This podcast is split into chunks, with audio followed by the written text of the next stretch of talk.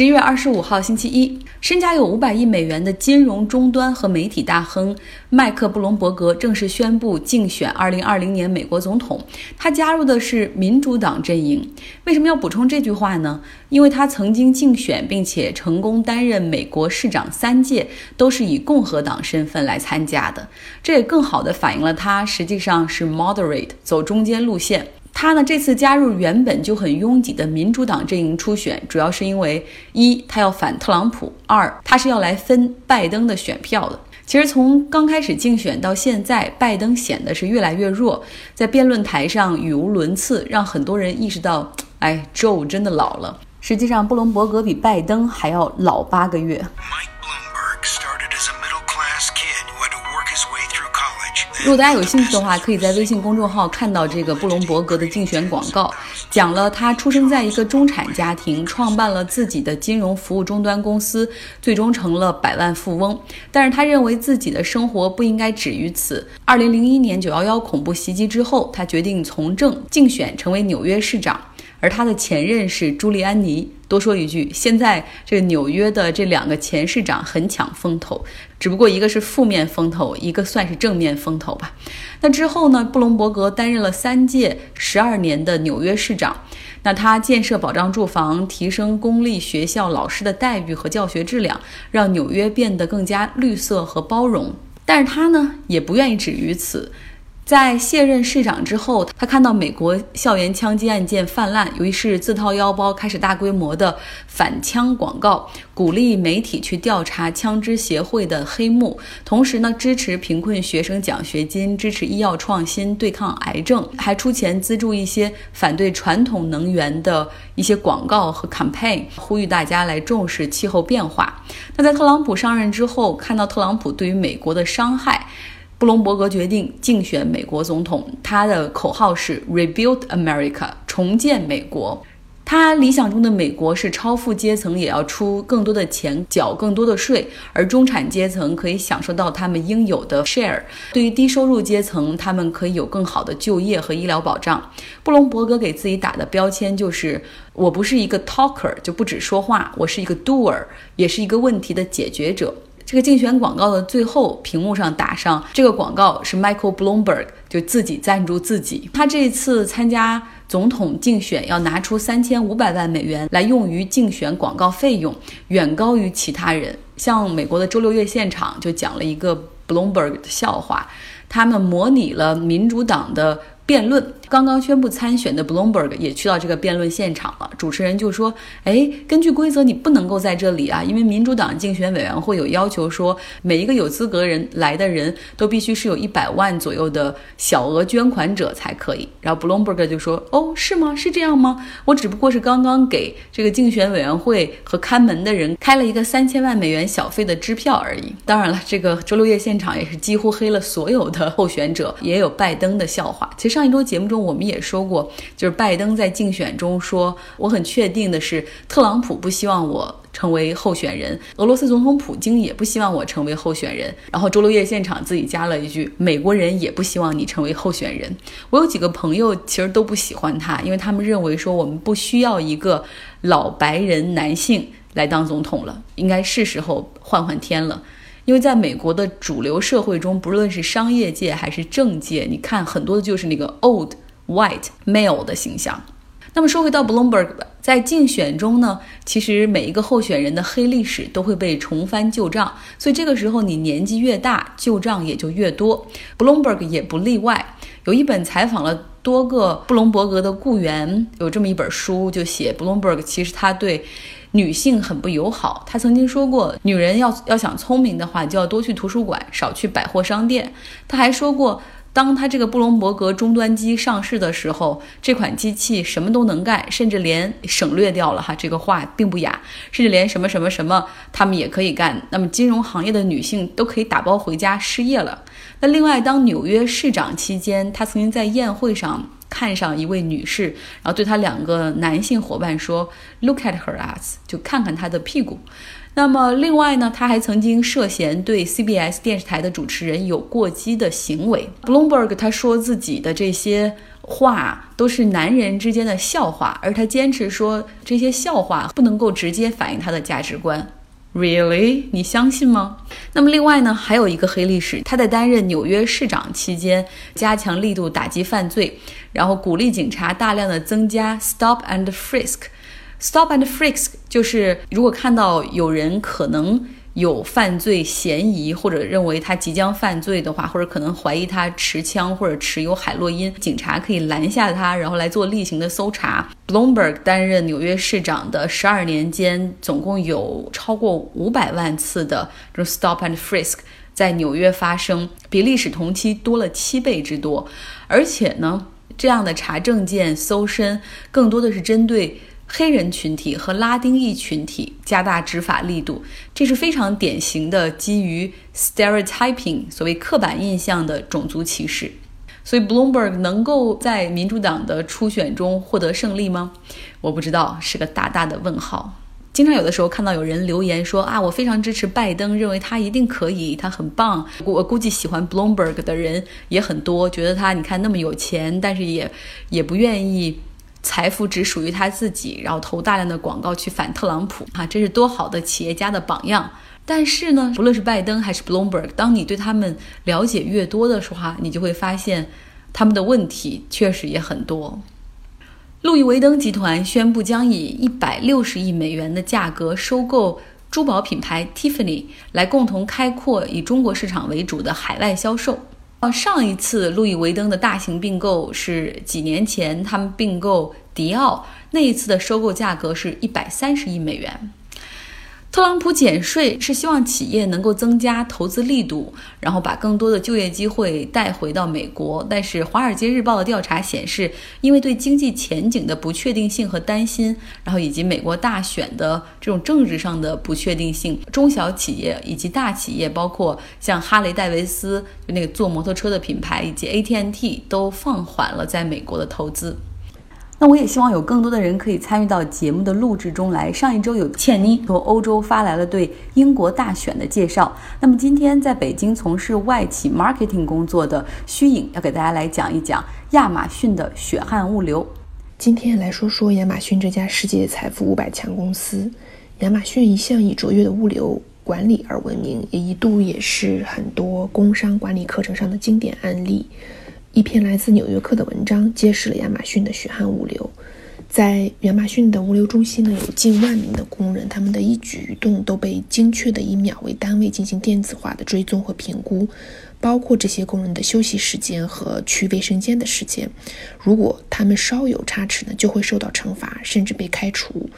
亚马逊的这个系统呢，可以追踪到每一个工人的生产力，相应的能依据生产力的高低自动生成警告，或者是开除这个工人。而在这个过程当中呢，完全不需要这些工人的上司给予意见和评估，这也就造成了这些管理者呢，其实对于开除某个工人含糊其辞。那么被开除的工人呢，大概也只能猜测，可能是因为自己在工作当中不怎么来回移动就被开除了，而留下来的呢，没有被开除的工人也会因为长期的体力劳动，满身伤痛，他们经常呢会在自动贩卖机旁呢排队来领取免费派发的非处方止痛药。他们的工作环境呢也非常的恶劣，长期以来呢，亚马逊的一些物流仓库并没有足够的空调。这种状况呢，只有在2011年的时候有所改善，因为当时有的工人在工作的过程当中，因为心脏问题晕厥而叫了紧急的医疗处理。文章中呢也列举了两名工人的亲身体验来说明他们在亚马逊物流中心工作的实际状况。一位叫做 William 的工人呢，他在亚马逊位于明尼苏达州的一个仓库里面工作了两年。根据他的描述呢，他的工作当中每八秒钟就会被要求抓取一个东西。他也亲眼所见，很多工人在工作当当中呢，由于重复的需要跪下，或者是急匆匆的上下梯子。导致了手腕、膝盖、肩膀或者背部的受伤，有人呢甚至不满三十岁就已经受伤，不得不终身休息，无法从事体力工作。另一名呢叫做 Savio 的工人，她是一名女性的工人，在二零一六年的时候呢，她也是在同样一家仓库开始工作，负责呢分拣产品以及在传送带上移动和搬运箱子。有一天呢，他在搬起一个箱子的过程当中呢，椎间盘撕裂。面对这个剧痛呢，亚马逊并没有给他的提供假期，他的上司呢也似乎对此啊毫不关心。之后呢，他就离开了亚马逊，找了一份在办公室的工作，可以休息，可以在背疼的时候呢停下来拉伸一下。那么萨菲亚呢，非常的生气，因为他觉得亚马逊根本不需要人，只是想要工作的机器。他说：“如果你不能一直工作呢，就会对亚马逊毫无意义。”非常感谢虚影的介绍。明天他还会继续来讲亚马逊的其他企业文化以及更多对他的诟病。最近大家聊得很热乎的是特斯拉的 Cybertruck，特斯拉款的皮卡很丑，不够 man，甚至连防弹玻璃一敲就碎，让发布会彻底失败了。但是马斯克在他的 Twitter 上发文说，不管怎么样，我们已经接到了十五万个订单。不过我不是很懂大家的审美。那么刚刚过去的周末是美国大学橄榄球赛的最后一场，东海岸的 Big Game 就是超级重量的比赛是耶鲁对哈佛。那在西海岸加州有伯克利对斯坦福，属于死敌之间的对阵，作为季末收官。那么东海岸的比赛因为有抗议者。就是学生进场示威而中途取消，他们学生主要示威的是要求学校不能够再收传统能源公司的 donation 捐赠了，因为要真正重视起全球变暖，大概把比赛延误了将近四十分钟吧。但是又因为耶鲁的这个球场并没有灯光照明系统，所以比赛是取消。那么西海岸的 Big Game 照常进行。说实话，去年这个时候，因为我是学生，忙着临近期末的各种作业，根本没有心情关注我看不懂的橄榄球。现在工作了，可支配的时间和钱也多了起来，所以这可以好好的感受一下美国的这种 Big Game 的文化。生死之战之前，UC Berkeley 举行了篝火晚会，啦啦队、舞蹈队、阿卡贝拉队是轮番上阵表演，橄榄球队也是上台接受学生们的鼓励和支持。我们的女校长也说出了那样的 “kick their ass”，平时她绝对不会说的话哈，然后就要让这个大家去去给 Cal 给我们的球队加油，然后我们会好好的收拾 Stanford。这两所大学相隔四十英里，一个是全美最好的公立大学 UC Berkeley，它的理念是高等教育是 public goods 公共福祉，所以不论家庭出身、财富，每一个人都有享受高等教育的公平机会。我们学校是以第一代大学生为荣，所谓第一代大学生，就是这个家里从来没有一个大学生，而他是家里唯一的第一个大学生。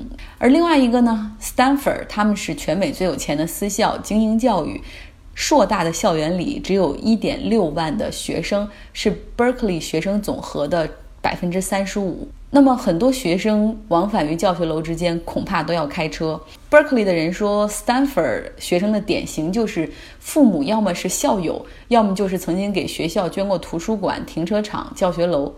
那么学生构成里面，他们也是更多的白人。伯克利是肤色各异、种族多元。斯坦福之前说，我们成立之初的目的就是要比 Berkeley 更好。他们是。铁路大亨斯坦福夫妇中年丧子之后，决定拿出自己的三千五百公顷的土地、两千万美元的积蓄来办大学。当时想的是，虽然我们的孩子死了，但是加州所有的孩子都是我们的孩子。按照这样的理念的话，他们是不是应该和 UC Berkeley 一样，给更多人机会，然后去讲究这个公平教育呢？但是没有哈，嗯，他们是精英小规模的教育。有人说了，你是酸葡萄心理，因为。贵校不如斯坦福排名高，所以就各种叫唤。但是如果大家看去查诺贝尔奖和各项专利的数量，其实 Berkeley 是遥遥领先。但是美国大学的排名中有一项是要看学生和老师的就师生的比例。那么斯坦福百分之七十的课堂里的学生都少于二十个人。老师是一个老师对五个学生这样的比例，而 Berkeley 是一个老师对二十个学生的比例。正是因为这两所大学的办学理念不同，一个是小而精，而另外一个是要扩大高等教育的基本面，所以这就决定了 Berkeley 的排名永远不可能是美国第一。那美式橄榄球更像是一个嘉年华比赛，虽然也重要，但更重要的是朋友、家人 get together，就是能够聚到一起。很多人开着卡车，带着烧烤架。开启了户外的那种帐篷，支上凳子，摆上酒和薯片，然后开始烤肉。还有人自带了卫星和电视屏幕，朋友们围坐一圈，有吃有聊有喝。像我们呢，穿着我们学校的简称是 Cal，也是 California 的意思。我们大概占据了体育场百分之四十的坐席。大家看到都穿着 Cal 的衣服，都会喊一声 Go Bears，就是加油，因为我们学校的标志是熊。一点比赛开始，慢慢悠悠两点多我才进场，因为外面其实那种文化氛围也很有意思。橄榄球的比赛我真的不喜欢看，他们的节奏就是慢慢慢，几乎 nothing happen，然后忽然快三秒，就是就往前可能推进一码，然后又停滞的状态。像我看英式足球，也就是 soccer，就实在是没有办法欣赏美式橄榄球，所以坐在球迷中间，更多的是跟着一起去喊 Go Bears，就是加油，然后 Bear Territory，We're gonna tell the whole story，给球队加油助威。其实我以前做过三年体育记者，但是你懂的，那个时候是工作，所以我都忙着在记者席上记录比分和数据统计，根本没有办法享受比赛。比赛过程不说了，因为我也不懂。长话短说，斯坦福是非常富有的球队，他们的教练年薪大概是所有伯克利教授的薪水的总和。我们在过去九年里都没有能够击败他们，但是在刚刚过去的周六。我们做到了，正像我们校长所说的，他们有钱，但是我们有 spirit，一种精神在。大家周一上班愉快。